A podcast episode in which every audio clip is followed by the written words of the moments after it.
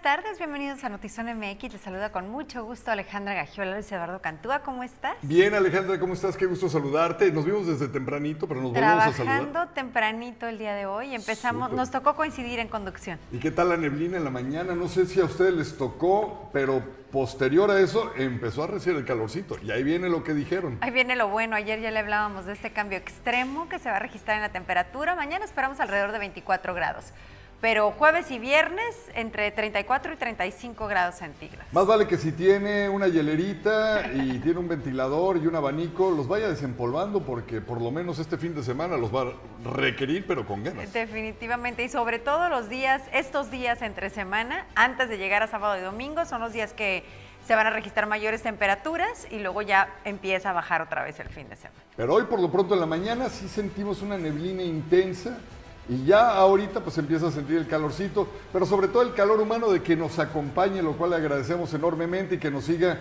en nuestras redes, arroba oficial MX y que lo haga también, por favor, ayúdenos a crecer, se lo suplico, por favor, por favor, en esta gran familia de YouTube y no se diga en TikTok.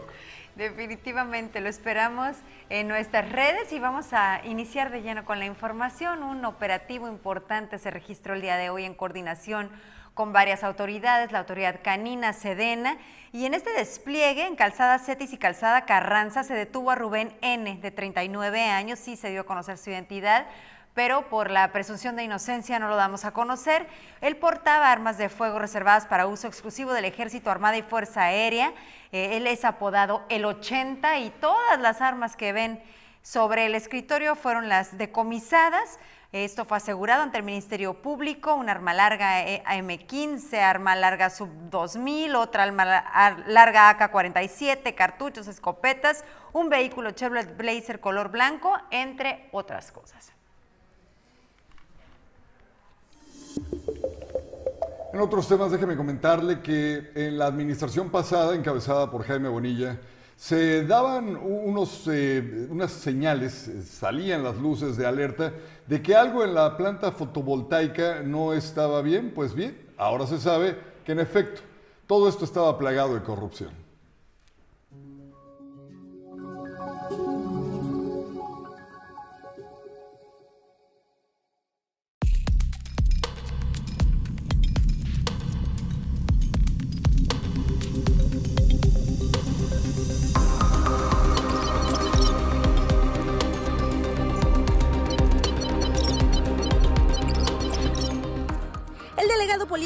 De Morena en Baja California, Ismael Burgueño Ruiz, exigió a la banca firme que regrese los 123 millones de pesos al gobierno de Baja California, monto económico retenido tras la cancelación del contrato ventajoso que otorgó el gobierno del también morenista Jaime Bonilla Valdés a la empresa Next Energy para la construcción de la planta fotovoltaica y que el gobierno estatal denunció que existió corrupción.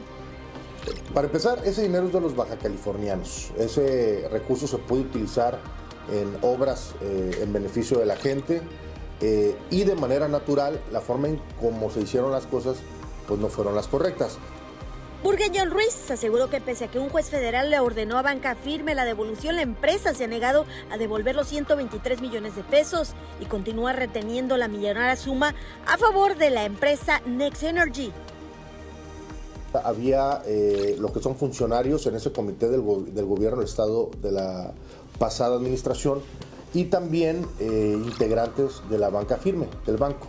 Arman ese, ese comité con la intención de concesionar eh, y, generar ese fideicomiso. Incluso estoy solicitando la intervención de la Comisión Nacional Bancaria y de Valores para que investiguen cómo fue que se llevó a cabo este procedimiento que prácticamente es quien regula las instituciones financieras ¿no?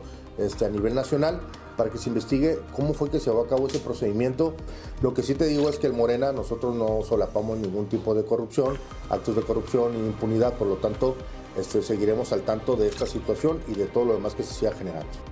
Desde el pasado 16 de marzo, la gobernadora Marina del Pilar Ávila Olmeda solicitó la devolución y ante la negativa rompió contratos comerciales su gobierno con Banca Afirme.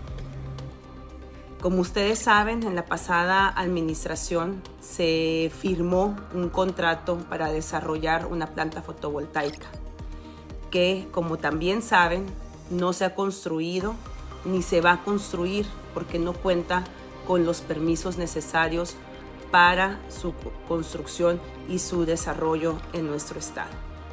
Dentro de este proceso, la justicia ha ordenado al banco afirme, lo repito, al banco afirme a que regrese la cantidad de 123 millones de pesos, que son de las y de los baja californianos.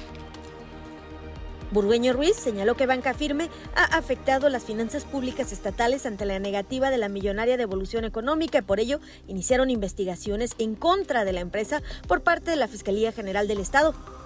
El gobierno de Marina del Pilar Ávila Olmeda denunció al gobierno de Jaime Bonilla Valdés por entregar un contrato que señalaron como ventajoso a la empresa Next Energy para la construcción de una planta fotovoltaica, pese a que no era permisos que pudiera otorgar el gobierno del estado. La empresa tampoco ha construido nada y el predio se encuentra en medio del desierto sin alguna construcción. Sin embargo, la empresa Next Energy reclamó una indemnización de 123 millones de pesos que sería cobrada al gobierno del estado mensualmente, un juicio que se encuentra por la vía penal y administrativa.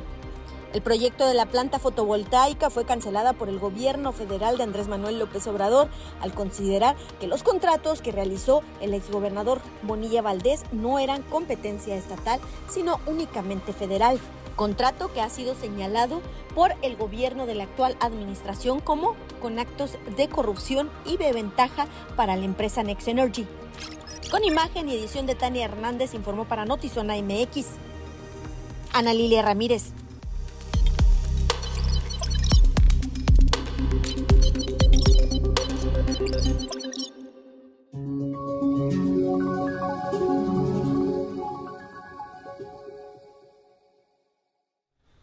Bueno, y hoy en conversando con vía telefónica la maestra Belén Preciado Yáñez, directora de enseñanza e investigación del Instituto de Psiquiatría de Baja California. Maestra, gracias por recibirnos esta llamada. Muy buenas tardes. Buenas tardes. Muy buenas tardes, gracias a ustedes por el espacio y por brindarnos la oportunidad de compartir con ustedes esta campaña que traemos por parte del Instituto de Psiquiatría del Estado de Baja California, denominada La salud mental sí importa.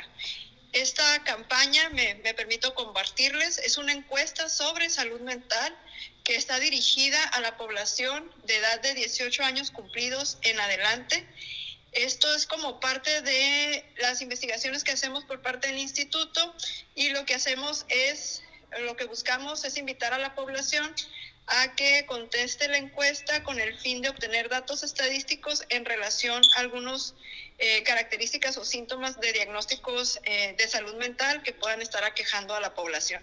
Maestra, hace poco precisamente dábamos esta información. Hace mucho que no se actualizan estos datos en Baja California y cuando de soluciones se trata en torno a adicciones o en torno a salud mental, es necesario saber en dónde estamos parados en el Estado. De ahí la relevancia de que la población apoye participando en esta encuesta.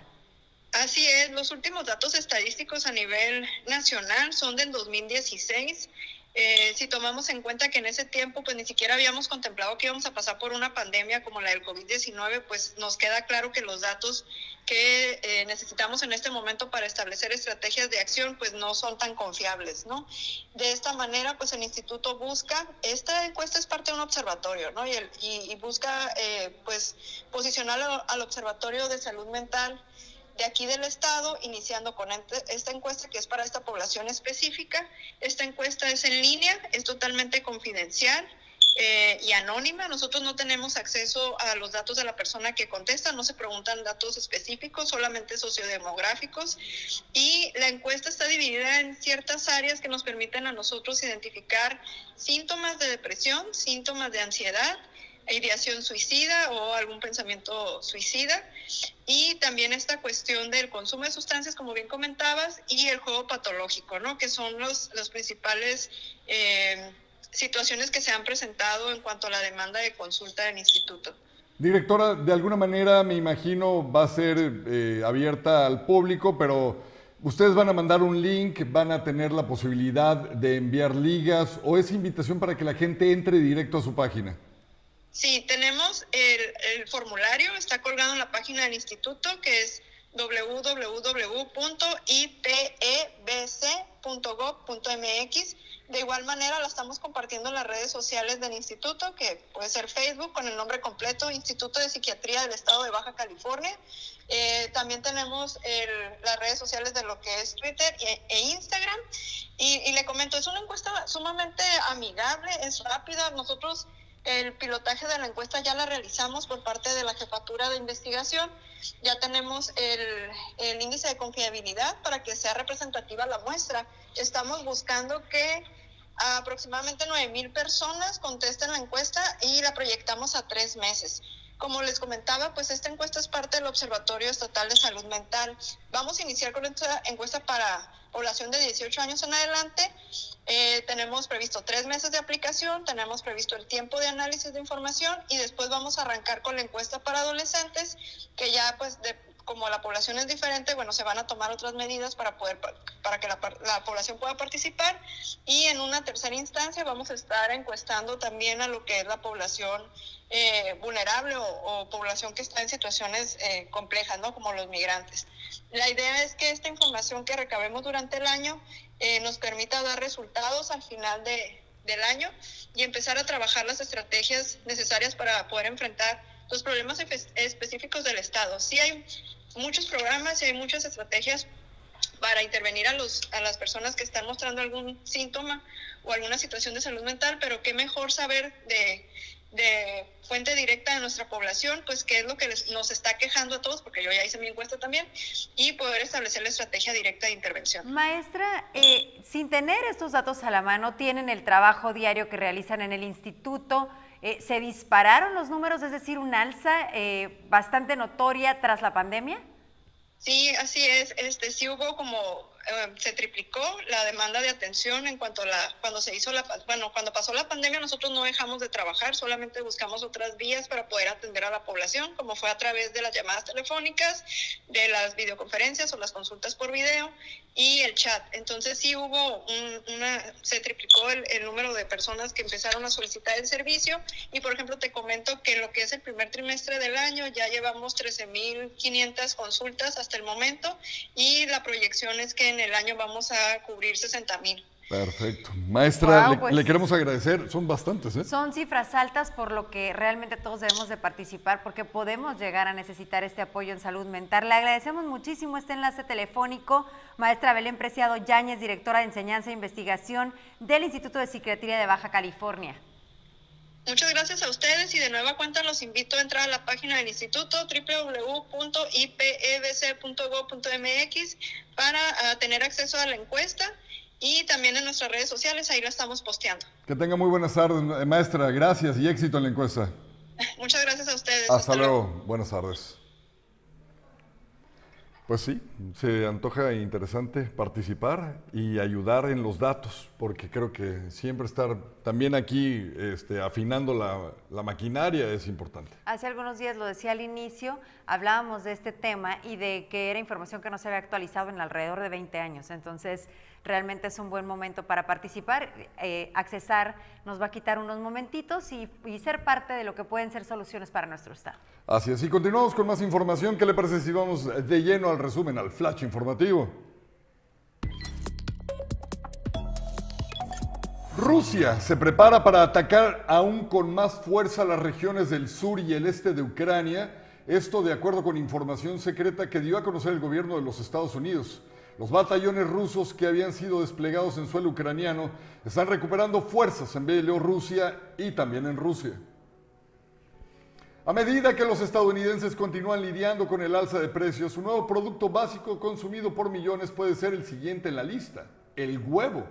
Las razones, además de la inflación, es un brote de gripe aviar que ha sido catalogado como el peor en los últimos siete años y comprar un huevo costará el idem.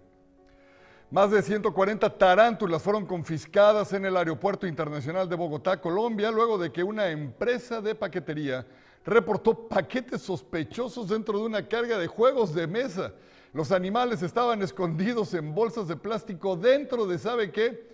Piezas de un tablero de ajedrez. Jaque mate a la tarántula. En entrevista con el Hollywood Reporter, Chris Rock contó que a raíz de un comentario, escuche bien esto, ¿eh?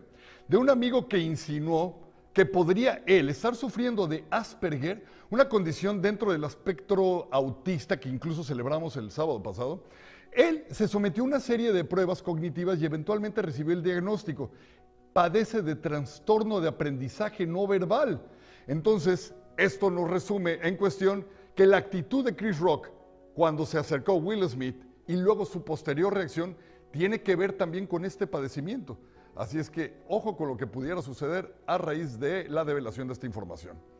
Oiga, y este lunes arrancó la vacunación masiva contra COVID-19 con poca afluencia en los tres puntos asignados en Tijuana, que cada uno cuenta con 3.000 dosis de AstraZeneca para la aplicación de refuerzo y 1.000 dosis de Pfizer para menores de 18 años.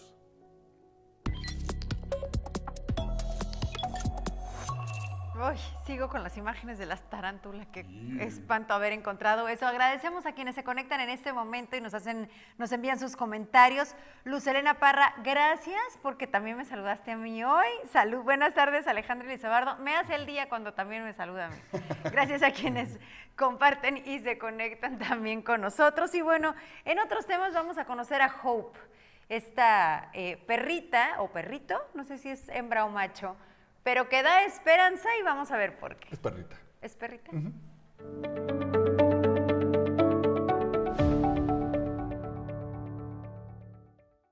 Nueva integrante se suma al colectivo Todos Somos Eric Carrillo, quienes buscan a las personas desaparecidas de la región de Baja California.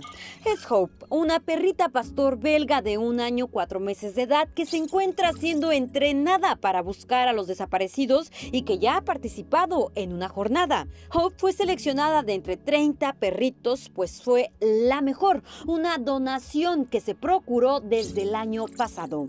Eh, pues este cañón es la segunda vez que va a participar en búsquedas. todavía le falta proceso de, terminar su proceso, pero nos han recomendado que los lancemos ya a rastreo, ya que nosotros tenemos búsquedas positivas continuamente y eso le va a ayudar bastante en su desarrollo al canino. Y es que a decir del fundador del colectivo, cada día se necesita más ayuda, pues desde el año pasado los casos de mujeres jóvenes desaparecidas han aumentado en la ciudad. Este año ha habido más repunte a partir de noviembre. Nosotros detectamos que ha habido más mujeres desaparecidas, ya que en un solo evento en diciembre localizamos a 11 personas allá en Terraza del Valle, del Valle perdón, calcinadas.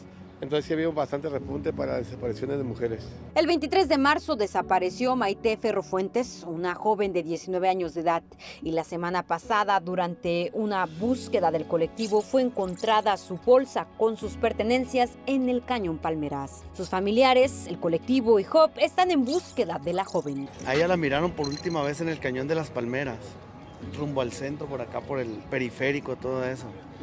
Y de ahí pues ya no supe nada, no llegó, no, como ese día estaba muy lluvioso y pues encontraron la mochila, ojalá podamos encontrarla a ella el día de ahora o no perder la esperanza de poderla encontrar.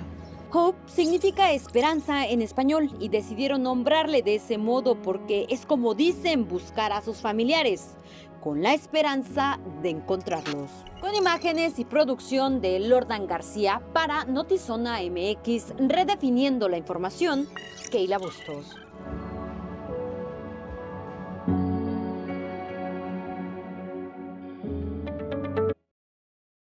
Fíjese que me llama mucho la atención un perro altamente entrenado y de una ayuda brutal, incalculable, para encontrar eh, esto que ellos buscan, eh, los restos de parientes que tal vez terminaron enterrados de forma clandestina, está perdida. Y creo que sí vale muchísimo la pena abrir los ojos. Yo sé que el problema de los perritos en la calle es inmenso, pero hoy más que nunca valdría la pena abrir, Alejandra, muy bien los ojos y voltear a ver si uno de estos perritos no se parece. A lo mejor no es, pero por lo menos se descarta esa probabilidad. Sí, se valora muchísimo este apoyo. Eh, si retomamos un poquito los casos de los terremotos en Ciudad de México, siempre es un perro de ese tipo que hace localizaciones importantes, que apoya a los bomberos, rescatistas y demás a encontrar personas con vida de entre los escombros. Así que realmente sí es una, una labor invaluable la que hacen estos perros, perros entrenados. En Estados Unidos se les da el mismo nivel de importancia que a elementos humanos. Sí cuando incluso se les va a jubilar, les hacen una fiesta increíble, no sé si las ha visto, les, les, eh, dejan caer el juguete favorito, pero en decenas, en cientos. Eh, les dan una comida especial. Hay unos que incluso después de tanto estar buscando, ya sea personas eh, en derrumbes y todo eso, dañan sus ojos, les hacen operaciones, les ponen lentes, en fin, les dan el trato que merecen. Aquí creo que deberíamos de duplicar y triplicar el nivel de importancia que tiene este perrito y este llamado que le estamos haciendo a la comunidad. Ojo, se trata de la esperanza que prevalece en tantas familias, como hemos visto, como hemos sabido. Ay, pues bueno, ahí está. Tribuna en tu colonia. Queremos escucharte, Alejandra. La conversación es contigo y te esperamos el próximo viernes 10 de la mañana en Camino Verde. Hemos hablado de esta zona por los colapsos y por todo lo que se ha registrado en las últimas semanas. Vamos a estar ahí, vamos a escuchar de viva voz las denuncias de los vecinos, vamos a escuchar sus necesidades y le pedimos que nos acompañe, ya sea de forma física, si le es posible. Ahorita Luis Eduardo, que sí ve, nos va a leer la ubicación. Y eh, también lo puede hacer de forma virtual si nos pueden acompañar en el en vivo a partir de las 10 de la mañana. Sierra de Juárez, Camino Verde 22190. Seguramente usted nos va a poder ubicar. Una, porque vamos a llevar un dron que va a estar conectado directamente en la transmisión. Dos, hay un gran equipo también de compañeros que va a estar desplazado en toda la zona. Tres, llevamos una unidad móvil que es la que ve precisamente a la salida de este espacio de noticias. En el video que es la salida, ahí va a haber esta misma unidad y una carpa montada precisamente para recibirlos a todos ustedes. Así es que es un despliegue que hacemos con todo el corazón por delante para ustedes y por ustedes. No hay pierde. Ahí los esperamos y saludamos a Ricardo que dice saludos, Ale Luis Eduardo, saludos Ricardo, gracias por estar pendiente. Eddie Carrillo Palafox, todos solos, Eric Carrillo. A ver, eh, no entendí tu comentario. O todos somos Eric Carrillo. A todos somos. Ah, ok, es que dice todos solos. Todos somos, eh, un error de dedo aquí. Todos somos Eric Carrillo. Gracias, Eddie, por conectarte y por estar pendiente en Notizón MX. Oiga, déjeme pasar rápido a otra información. Esta mañana fue inaugurada un área de la ciudad adoptada por Tijuana Innovadora, la cual conmemora los fallecimientos por COVID-19 presentados en la ciudad y algunos otros personajes como los asesinatos precisamente de nuestros compañeros que perdieron la vida, periodistas Lourdes Maldonado y Margarito Martínez Esquivel. Esto fue lo que nos dijo el director del organismo. Eh, este hospital da la casualidad de que fue también hospital COVID, entonces eh, la idea de tener ese, ese, ese reconocimiento a las personas que, que fallecieron o, se vieron afectadas, pues también lo hicimos en ese honor, por eso Jardín del Recuerdo, en recuerdo a esas personas. Y ahí tenemos un, un mural donde pusimos a personas eh, que también fallecieron, que vamos a estar agregando nombres este, en la parte posterior. Y la verdad, pues es un proyecto pues, dedicado a ellos, a, a sobre todo a médicos, al personal eh, que luchó en contra de, este, de esta pandemia y pues a, a- a todos los que sufrieron.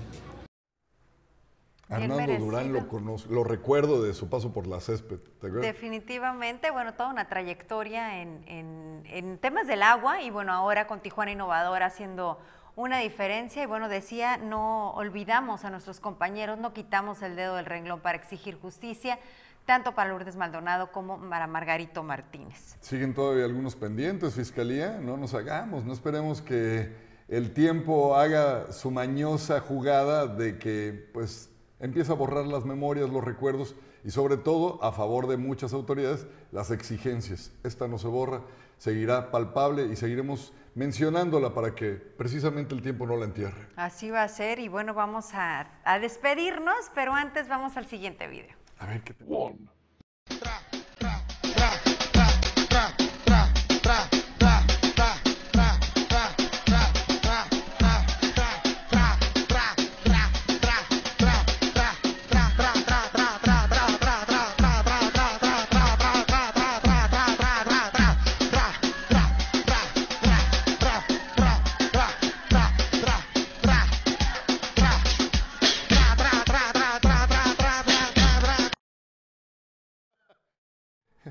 Todo iba bien hasta la cucaracha. Eso iba a decir todo bien menos la cucaracha guacala. Oye, ¿tú crees que a los animales les guste que los metamos en los retos? O sea, como el challenge de que baile tu animalito. Oye, no se veía como muy contenta la tortuga. Tiene como los bracitos muy cortitos para que le estén haciendo eso. Yo Estuvo saldría medio cruel ese TikTok. Retratando mi panza, bailando mi panza.